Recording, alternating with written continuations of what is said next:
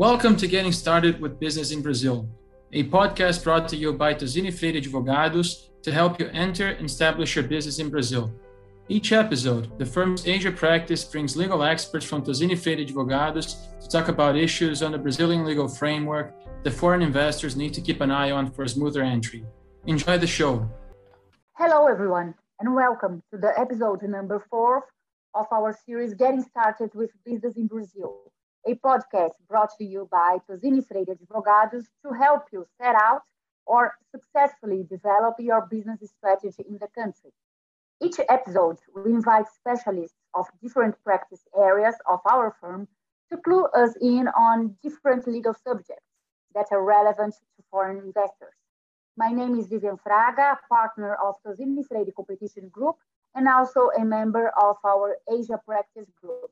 I am your host in this series. It's a pleasure to have you back here.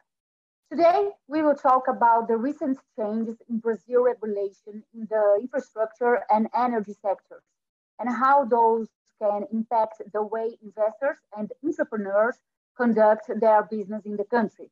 And that's why it's so important for investors and businessmen to be very well advised on these complex legal issues. We have here today the praised experts, Karin Yamauti and Ana Calil, both partners of our infrastructure and energy practice areas here at TozziniFreire. Karin has extensive experience in project finance transactions across various infrastructure sectors, such as energy, natural resources, logistics, and sanitation, and has been assisting companies, sponsors, and the banks and multilateral institutions. Ana Calil is highly skilled in electricity regulation, especially assisting clients from different segments of the industry in both regulatory and transactional matters. Prior to uh, giving the floor to them, I would like to uh, shed light on a brief uh, CV on our infrastructure and energy practice group here Freire. The team has international recognition in the field, resulting from being highly specialized, business oriented, and very proactive, always ready to respond in a tailor made type of fashion. The sector group is recommended by Chambers Global, Chambers Latin America, and several other publications. Our partners are constantly recognized by Who is Who Legal, LACCA, and uh, we have seven partners fully dedicated to regulatory and transactional aspects of infrastructure and energy segments. Welcome, Karin. Welcome, Ana. Thank you for the invitation, Vivian. It is a pleasure to be here with you to discuss recent changes in infrastructure. December is generally a month with intense legislative activity in Brazil. Congressmen strive to take their projects out for voting prior to the January recess. 2021 was no different. In the infrastructure sector in particular, we had two important changes that may be of interest to the audience. One, the new framework for railways and the authorization for dollar contracts with exporters and infrastructure providers. Recent events also worthy of note are two privatizations of port authorities in Brazil. Port of Vitória in Espírito Santo, which is the first one, and Port of Santos in São Paulo, the largest port in Latin America. As to the electricity sector, like other countries, Brazil is going through a modernization process characterized by the increase of the energy consumer's role in relation to the management of its demand. This principle is also encouraged by ESG and sustainability discussions held worldwide. Since 2018, the federal government has been modifying the requirements for the participation of players in the energy free market a specific market where the off-taker and energy seller are able to negotiate the terms and conditions of their power purchase agreements freely without governmental interference. Today, consumers with one megawatt of demand may participate in such market.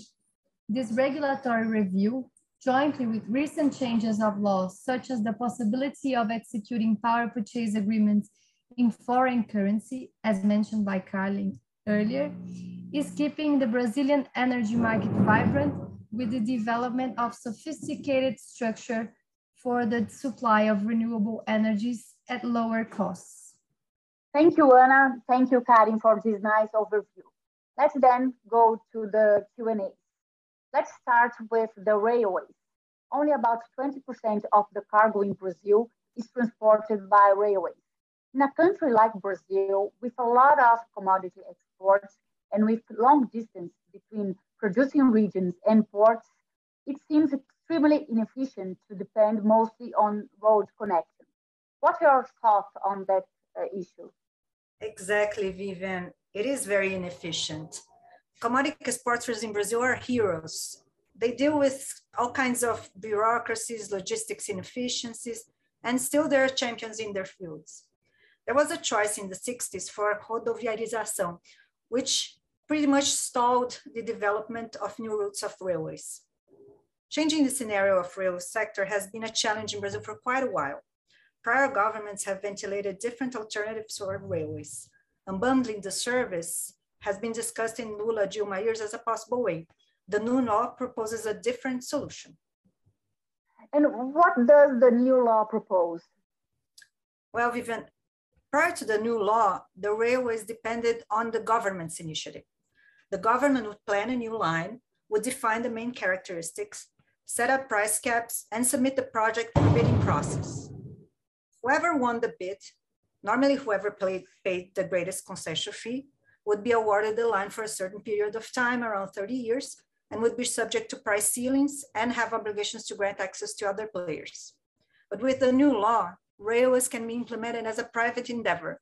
The company interested in operating the line would ask for an authorization to the agency, and this authorization can only be refused in limited circumstances.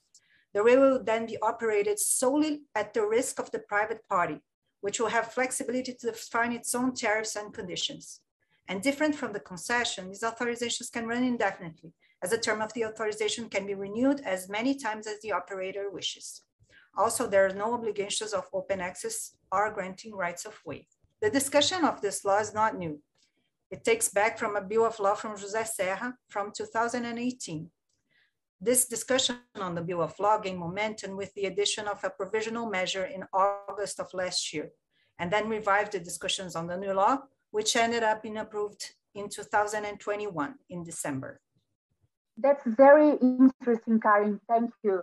And uh, has there been any interest by the private sector?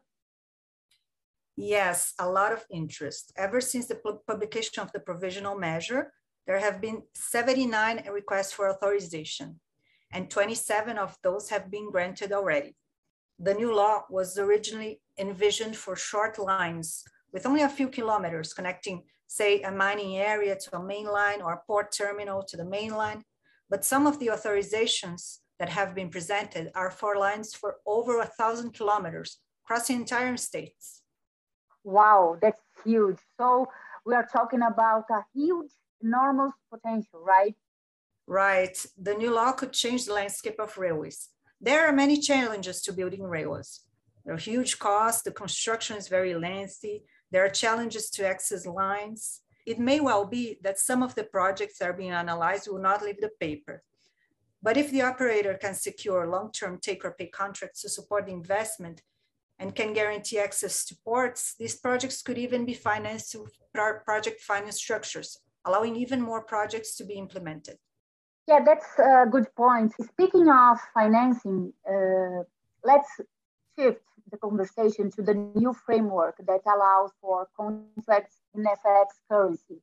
What was this change about and what are the implications to financing of the project? Well, the change of law came with the new framework for the foreign exchange market in December also. The rule from 1969 establishes that contracts among residents need to be denominated in Brazilian currency with very few exceptions. And the new law introduces a new exception to the rule. It provides that contracts between exporters and infrastructure companies can be denominated in foreign currency. This will allow exporters, which receive revenue in dollars, to contract its energy in the market also in dollar, for instance, creating a natural hedge between revenues and costs. In its turn, the energy company can contract a dollar financing to purchase the equipment, which is mostly imported, and build the plant. This opens up many possibilities for financing of projects. They can access pockets of various funds, banks, and agencies outside Brazil.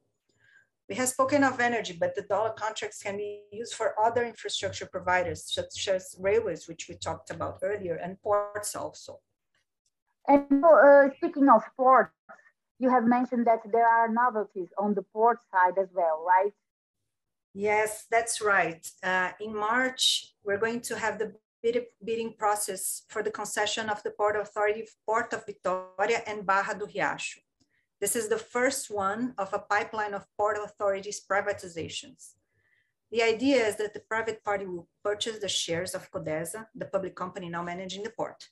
Codesa will have a concession to operate as a private landlord, receiving revenues from operators and users of the port. This pipeline will include other important assets, and the main one is Port of Santos, which will be probably privatized by the end of this year. Port of Santos is the largest port in Latin America, and it's very important for Brazilian logistics. Very interesting, Karin. Thank you. So let's talk about the Brazilian electricity sector. Ana, you have mentioned that Brazil is changing the requirements for participation in the energy free market, right? We would like to know uh, how this regulatory review impacts the development of the industry and energy sector transactions. What I can say, Vivian, is that the market is very excited with such reformulation. Since 2017, the federal government has been promoting the decrease of free consumptions requirements. Today, consumers must have a one megawatt demand to participate in the free market, while in 2017, such requirement was of three megawatts. In view of ESG and sustainability discussions, consumers have been discussing the possibility of changing their energy mix by acquiring energy mostly from renewable sources. Also, referred consumers have been searching for energy acquisition alternatives with lower costs, since in view of the latest water crisis we had in Brazil, tariffs charged from utilities companies have been increasing substantially. In this scenario, certain structures are being developed by sector players, such as the execution of long-term power purchase agreements or PPAs and self-production alternatives. Could you talk about further on these alternatives, Ana, please? Sure, I'll be glad to do so. With the expansion of the free market, long-term PPAs with 10, 15, or 20 years have been increasing in the industry. From a commercial standpoint, energy sellers or producers tend to offer more competitive prices in long-term structures, which is also considered as an advantage to consumers with substantial demand. Also, the recent legal change enabling the execution of PPAs in foreign currency when the off-taker is an exporter, as explained by Kari earlier, creating a natural hedge is keeping the market vibrant with long-term supply. As to self-production, what the market is intensively discussing, is the development of self-production by equivalence or equiparação structures. In this specific case, the energy generated by the self-producer and used for its own consumption is not subject to certain sector charges. Please note that the sector charges exemption applies only in relation to the energy consumed by the self-producer and not traded with third parties. In this specific structure, self-production by equivalence, the SPV, the special purpose vehicle, will be entitled to trade energy with its shareholders. And differently from ordinary PPAs, the traded energy will not be subject to referred sector charges. Such benefit will be extended until the second corporate tier or level. However, it should be noted that the equivalence will be limited to the smaller amount of part of the energy used for the off-taker's own consumption or its participation in the power plant, which means voting capital based on our regulation.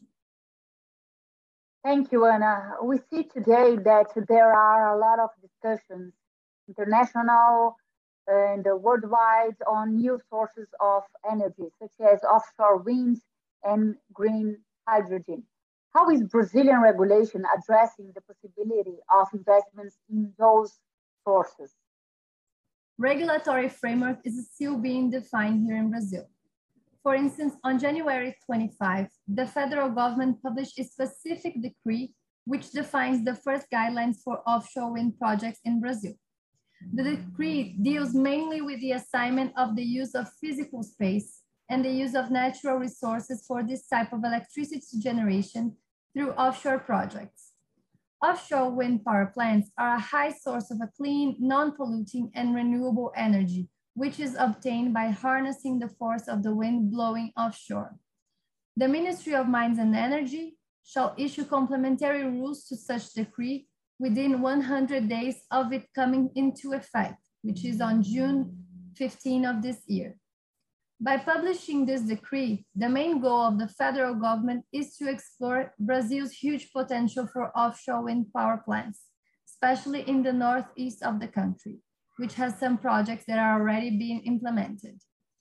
As to green hydrogen, Brazil still lacks a federal regulation on the matter. However, this scenario is not being considered as an obstacle for energy sector players, since a lot of PhD projects are being discussed or developed in the country, especially in its northeast. And with that, we covered the main points related to trending topics on infrastructure and energy industry in Brazil. Thanks for staying tuned throughout this episode. I would like to thank my partners, Karin Yamauti and Nana Calil for participation in this episode. And I would like to thank you for your audience. Thanks, Vivian, for the invitation and thank the audience for staying with us. I would just like to invite everyone to please check out our monthly infrastructure newsletters. There are informations on new regulations, bidding processes, and other news relevant to the sector. The newsletter is available in Portuguese, English, and Japanese at TozziniFreire's website. Thank you, everyone. Thanks, Vivian. Thank, thank you, the audience.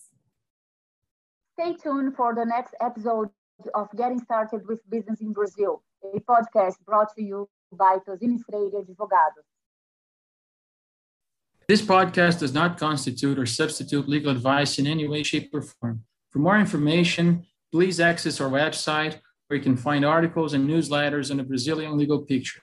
Thank you for listening to this podcast, and we hope you enjoyed it. Stay tuned.